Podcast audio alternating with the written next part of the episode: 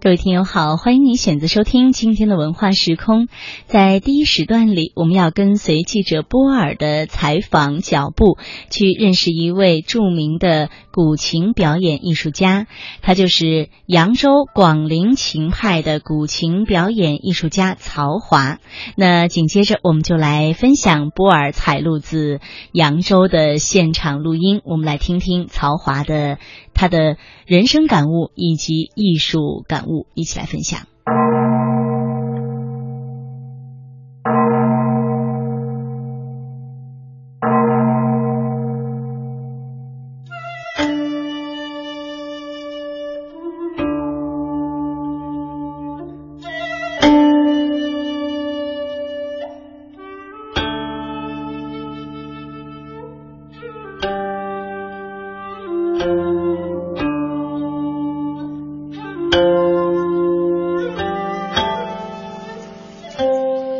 扬州好，入画小金山。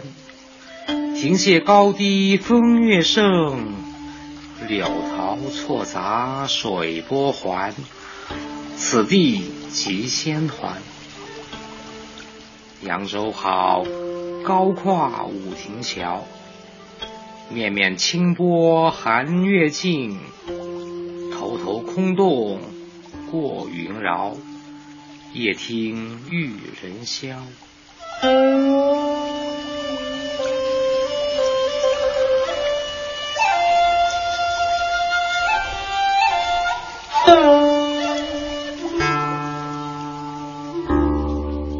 世人皆说烟花三月下扬州，我们却在初夏之时乘兴而来。此行的目的。是为了寻访广陵琴派的传承人，著名古琴演奏家曹华先生。在富春茶社稍作休息，吃过了扬州当地颇有名气的蟹粉汤包、大煮干丝和清炒虾仁之后，我们穿过东关街，拾阶而下，走入了史可法纪念馆。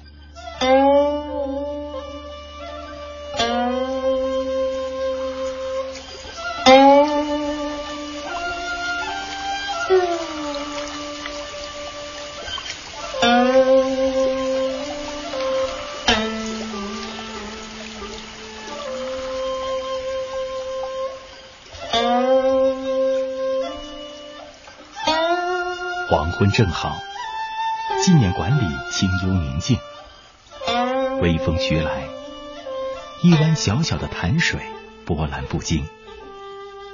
南方园林的层次掩映在碧绿青翠中，依循着渐浓的琴声，我们在纪念馆的深处找到了广陵琴社。今天非常开心啊，采访到了江苏省非物质文化遗产广陵琴派的传承人曹华老师。那老师，您先跟听众朋友们打个招呼吧。听众朋友们，大家好，我是曹华。曹华，江苏省非物质文化遗产古琴艺术广陵琴派传承人，广陵昆曲社社长，广陵琴社副社长。一九八六年。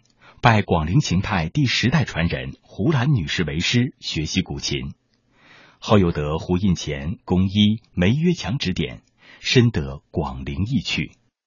我弹琴，然后从事古琴的制作研究，还有昆曲的演唱和研究，都从事了将近三十年。一方面是我家庭呢，本来是一个艺术家庭，我母亲还有我的祖母都喜欢唱京剧，然后从小耳濡目染就接触了这传统文化，接触的比较多。然后到我成年以后，到处找想学琴啊，然后后来呢，呃，学琴没学成，有一个机缘就首先学到了昆曲。但是从昆曲上面呢，后来又接触到了学习古琴了。老师，您自己就是扬州人吗？对，就是您从小就出生在这片土地上。对对对。是什么样的机缘？就是为什么在这个史可法的一个纪念馆里面建了这么一个琴社？呃，因为我们在一百多年前，我们广陵琴派呢有一个叫琴社，当时就是在史可法纪念馆里面成立的，中间也间断过。一直到了八五年，就是广陵琴社开始复社，而我们史可法纪念馆里边是广陵琴社的旧址，原来就在这个里面的，哎，所以后来又恢复，又到这里面来了。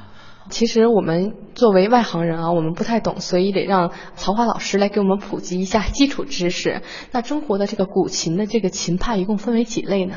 古琴的琴派呢有很多家，最早称派的是浙江，呃，称之为浙派。然后后来嘛，还有什么川派啊，也叫泛川派，也叫蜀派。然后还有虞山派。以后有我们广陵派，我们广陵派的话呢，称派比较晚，是清康熙年间开始称派。但是扬州这边弹琴呢，其实应该从唐诗里面就可以看到，嗯，因为弹琴是比较早的，但是我们称派比较晚。但是称派晚呢，又有晚的好处，就是我们到现在为止呢，就传承有序，哎。然后其他的派别，就像我刚才所说的浙派。呃，已经跟前面断代了，没有传承关系了。哦，哎，所以他们现在浙江的人，他称之为叫新浙派。哦，哎，还有像我们常熟这边有虞山派。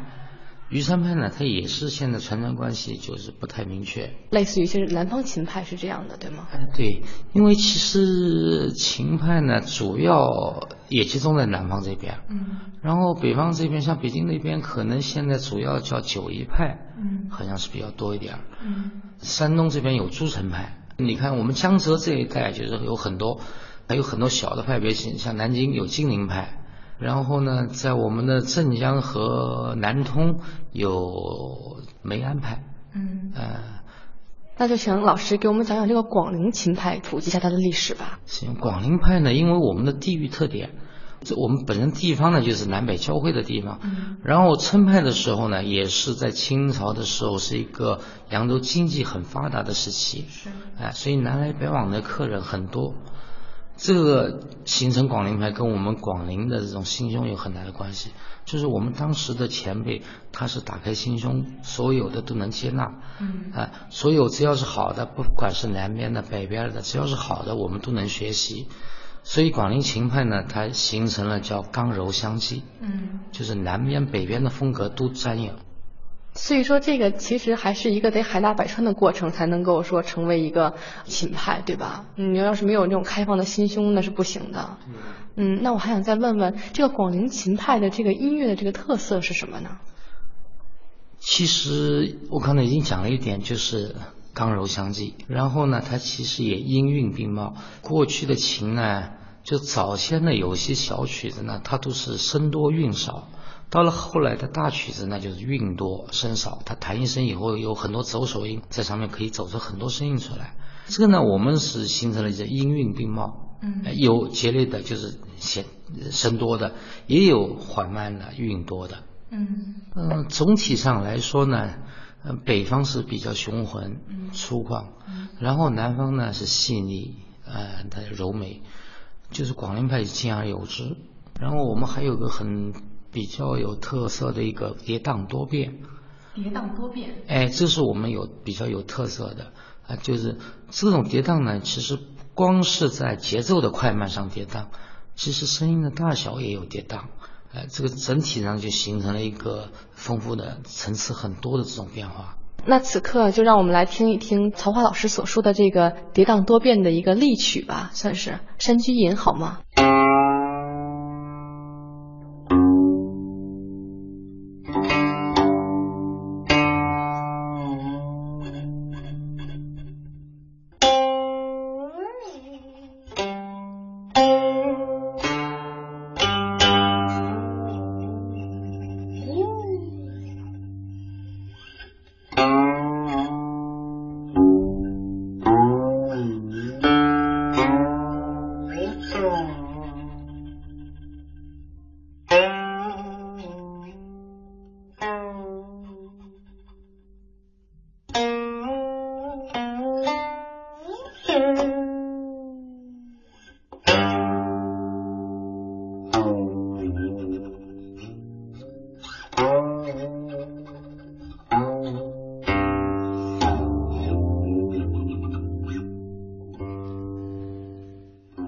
可听到的这首《山居吟》，其乐声来自于曹华先生自制的古琴。此琴为明代山木所制，琴面修八宝灰，音色苍古松透。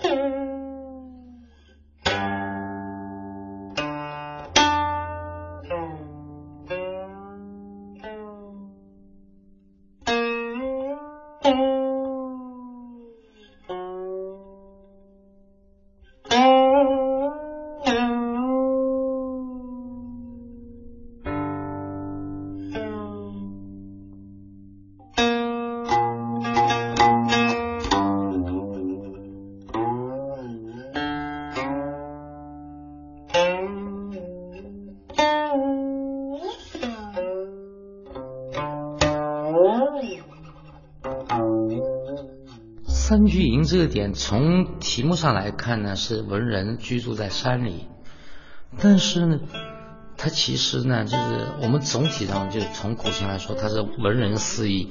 为什么文人会喜欢呢？它是抒发文人胸中的一种郁闷的情这种情节。你如果是真的当了官了什么的，你没心没时间去弹了。对吧？然后这些文人大多都感觉到是怀才不遇的，哎，对于这种感觉。所以这个山居吟呢，是一个很特别的一个范例。过去的人进山里去闭关，他要向外面宣告，哎，我我进山了，我。然后其实他是想当局再请他出山，然后可以委派以更高的官啊等等这种情况。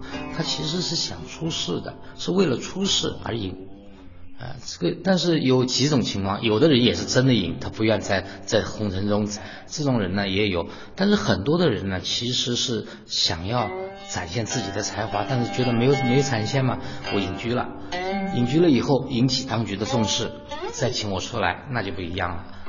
那所以说这是一个看似静的过程，其实心里面有很多跌宕多变的一个过程。他其实内心斗争很复杂，所以这个曲子呢虽然很小。但是他呢，也有很多的炫技的部分。嗯，炫技是为了什么？说明我有才华。嗯，哎，明白，就是我琴弹的好，然后我文章写的好，你们就应该重用我，是这样。对，很多的这种影视也是有这种情节的。嗯。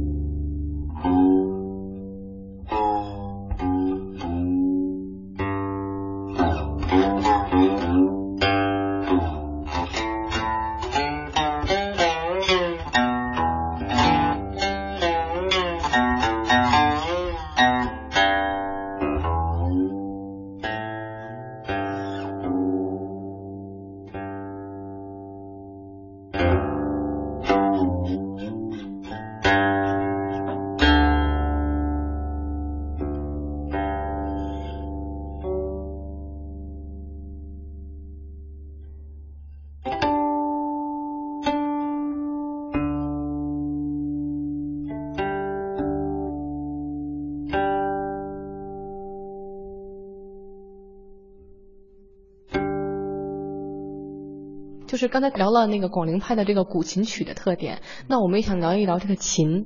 广陵派的这个古琴的这个乐器啊，就是跟其他的派别有区别吗？呃，从琴器上来说呢，大家都是没有区别的。从原来一般的过去呢，是用老琴用的比较多，因为过去人呢，其实弹琴的人相对来说少一点，有很多从古代传下来的琴器可以被大家所用。但是到了近现代以后，很多的老琴已经被一些收藏家收藏了，哎，它因为它有它的文物价值，所以现在实用器呢，反而就是现在新做的。呃，新做呢，我们扬州呢也有一个比较跟全国不一样的地方，就是我们扬州有很多的生产厂家。嗯。啊，扬州其实是古琴古筝的一个生产的重地。嗯。啊，只是一种式样有变化，就是外形可能式样上有变化。但是琴大家用的都是一样的，一样的。哎，那这个古琴啊，就是从古至今，它是不是也是一个经历了一个很漫长的一个发展变化的过程？呃，这个是我们从相传最早应该是说皇帝制琴啊，伏羲制琴啊，这个到现在应该五千多年历史，但是现在可考证的应该有三千多年是没问题的。呃，从最早也出现过五弦琴。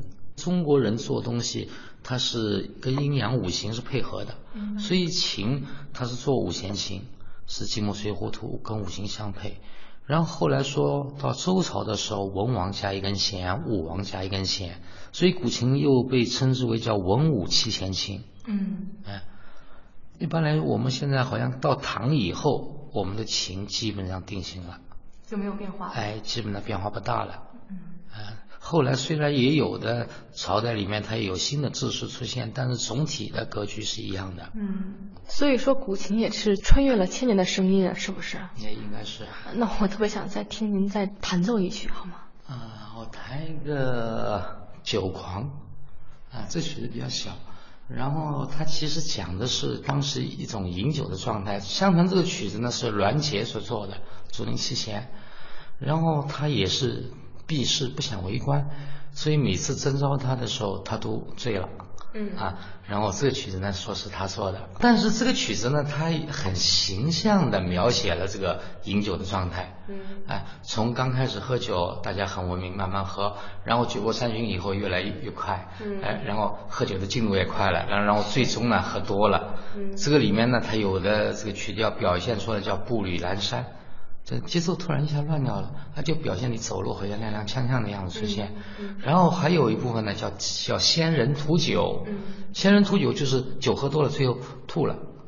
啊，这种感觉，而且这个呢，在音乐上面可以很形象的体现出来。听众朋友们已经迫不及待了，我觉得，来吧。行，好吧。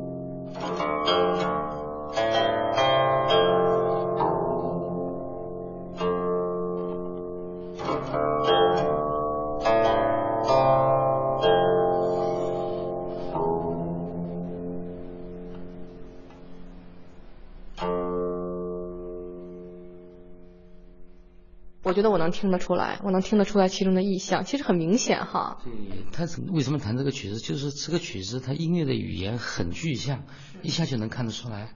曹华先生在习琴之余，以研究制琴，所着古琴讲究音色，精益求精，包括琴枕等小零件都是亲自完成。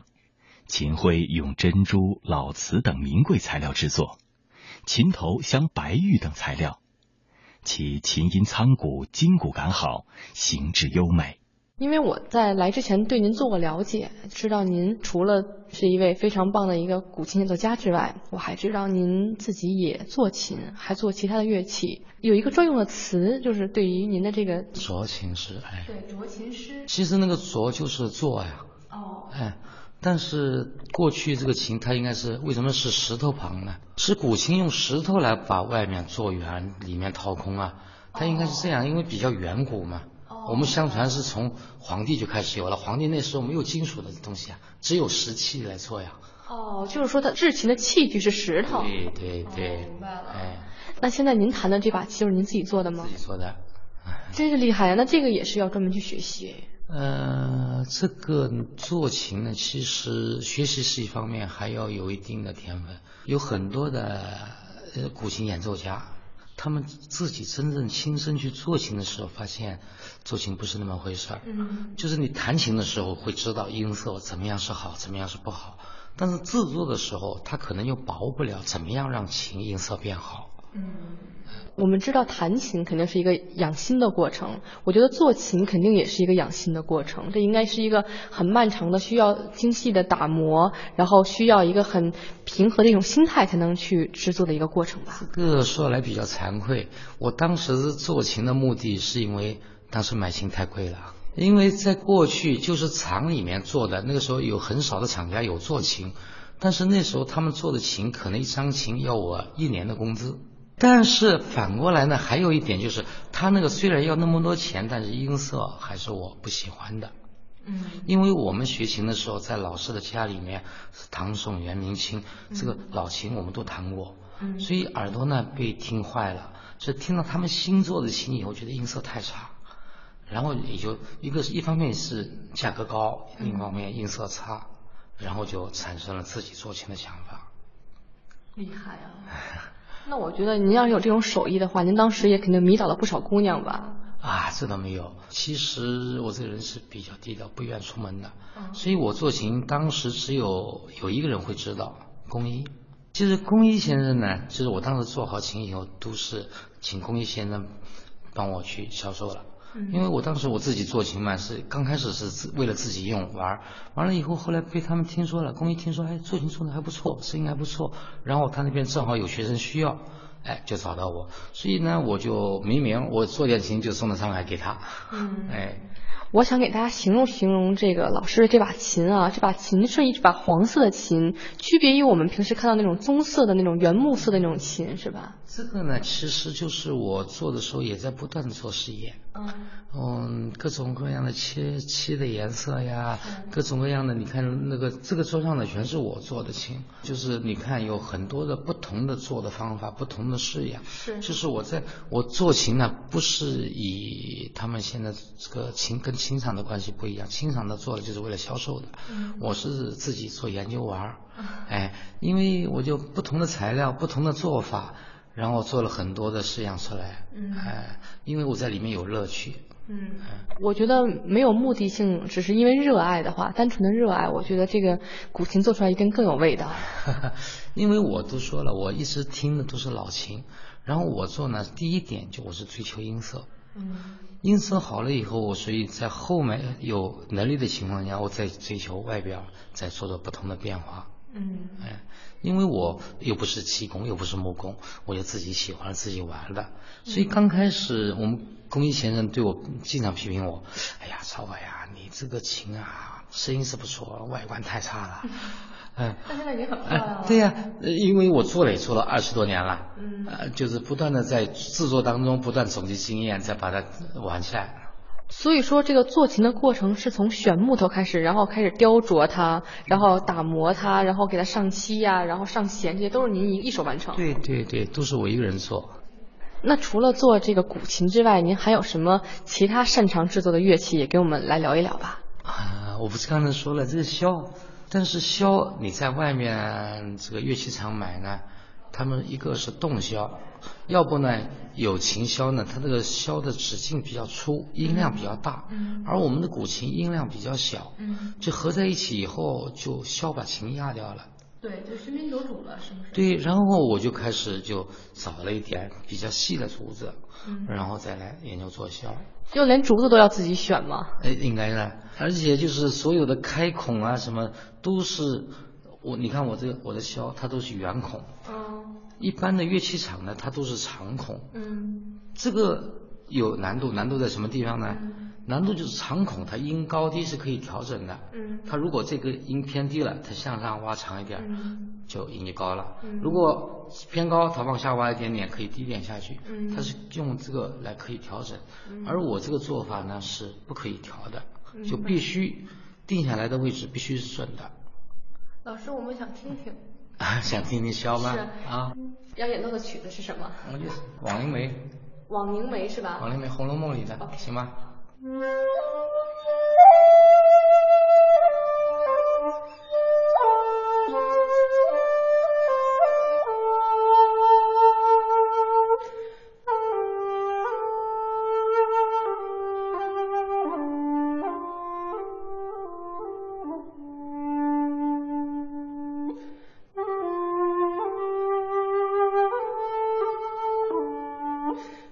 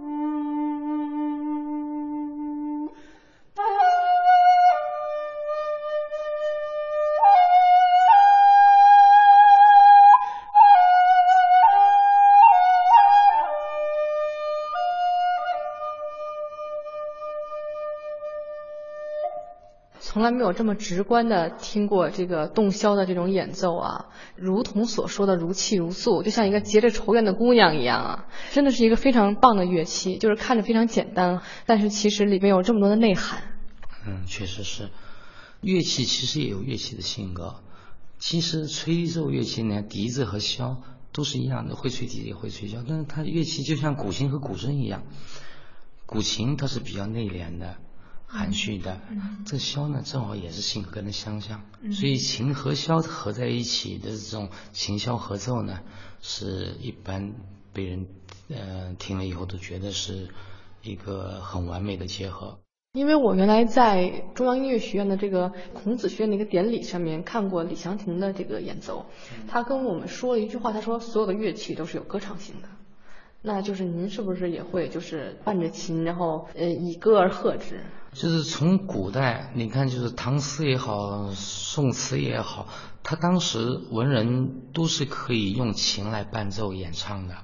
嗯，呃，只是到我们现在，像宋词的它曲调啊，唐诗的这种曲调，现在没有流传下来。嗯，哎，当时我觉得应该在宋代的时候填词比我们现在要容易。嗯，它因为它可以有歌。有旋律，然后把词填进去，嗯、那就比较好填。而我们现在的填词应该就比较难，但是就是因为当时这个曲调没能流传下来。嗯，因为我听他说他都是即兴的弹唱。呃，即兴弹唱也有，他也有固定的曲调来填词。明白。哎。那您可以给我们展示一段吗？呃，自弹自唱是可以的，有一些小曲子呢是它有词的，比方说像什么《秋风词》啊、《阳关三叠》呀，这些都是可以边弹边唱的。能给我们分享一小段？来哪段呢？唱唱《阳关三叠》呢，跟我嗓子应该合一点，就就唱唱一叠吧。清河街当春，为生朝雨浥轻尘，可是。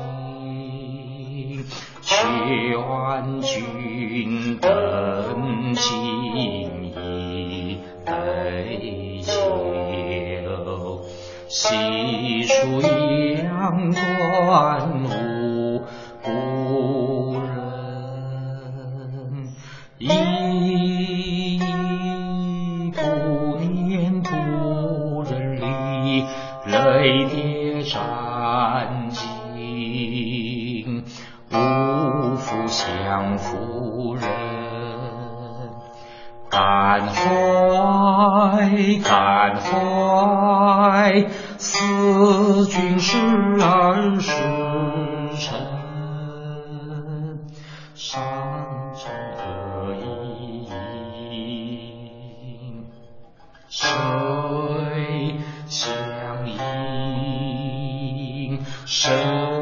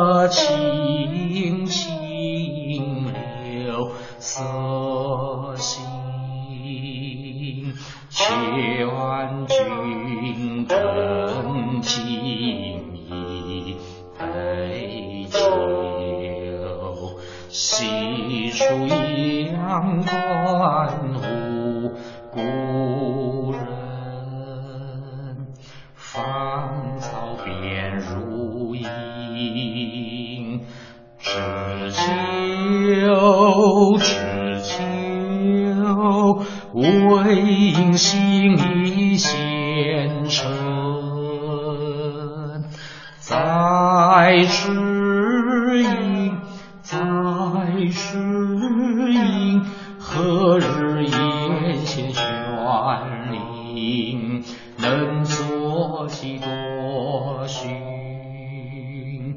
千寻有尽，沉着难觅无穷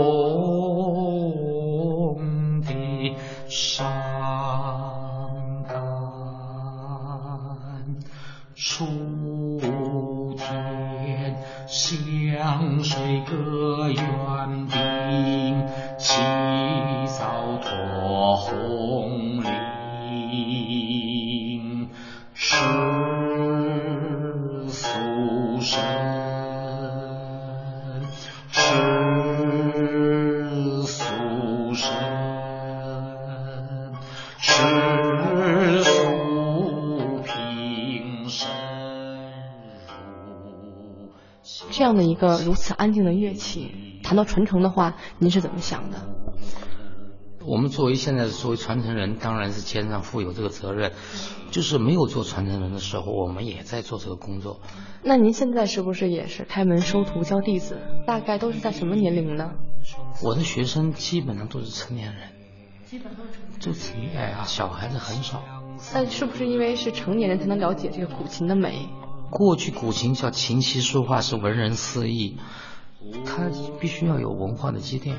你像小孩子来，他学是只能学一定的技术，他根本没有办法去体会文化的内涵。我来的这边学生都是对传统文化有最起码是喜好的，明白。哎，这样他接受起来会更快，哎，他能理解。孩子只能学形而不能学艺。明白。呃，我希望大家呢不一定都要来学习古琴，传统的文化其实是一种熏陶。我也希望这个古琴作为我们传统文化的一部分，能在广大的听众身边流传开，呃，让我们的传统文化更加的发扬光大。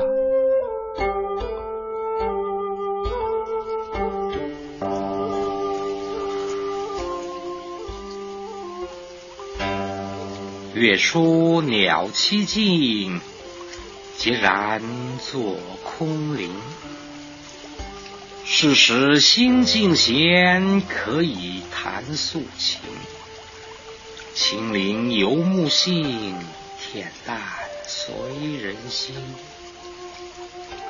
心急和平气，木应正是音。响于群洞悉，曲罢秋夜深。正生感元化，天地清沉沉。